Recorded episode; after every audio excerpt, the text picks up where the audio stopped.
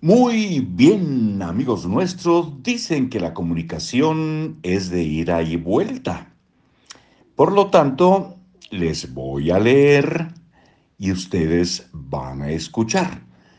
Y si quiere alguno también opinar, pues está abierto el, el WhatsApp en este caso o podcast a nivel de Internet. Soy Marcos Alfredo Coronado y les doy la bienvenida a Libros para Oír y Vivir, leyéndole la lámpara mágica o una parte de la lámpara mágica, una estrategia para alcanzar tus objetivos. Es un libro escrito por Keith Ellis, Empresa Activa, la editorial. Continuamos a punto de llegar al capítulo 18, un cachito antes del 17 que nos quedó pendiente, dice así. Tú puedes hacer lo mismo.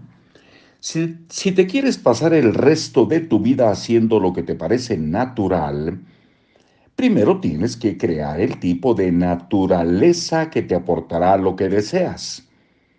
Tienes que forjar los hábitos mentales, corporales y espirituales que te permitirán hacer realidad tus deseos. Tienes que convertirte en el tipo de persona que se deja llevar por el flujo ahí a donde quiere ir. Como un actor que se sabe también su papel, que no tiene que preocuparse de qué decir, sino sencillamente de actuar. En ese momento tus deseos se convierten en una expresión natural de ti mismo y realizar aquellos deseos se vuelve algo tan natural como ah, respirar. Cuando te das el tiempo y realizas el esfuerzo para este tipo de entrenamiento, te preparas a ti mismo para disfrutar de las recompensas más gratificantes que la vida te ofrece. Te preparas para tomar la vida tal como es te preparas para relajarte y dejar que tus instintos asuman el mando. Te preparas para fluir con la corriente. Solo recuerda que tienes que trabajar tan intensamente como un sacerdote Shaolin. Aparece el capítulo 18 con el título La lucha.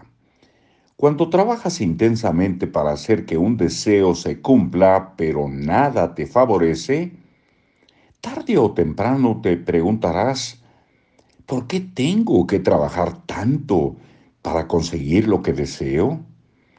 ¿Por qué la vida es una lucha tan dura? Y viene un, eh, título, un subtítulo, llamémosle así, la entropía encontraremos una respuesta útil a esas preguntas observando un fenómeno natural que los físicos llaman entropía.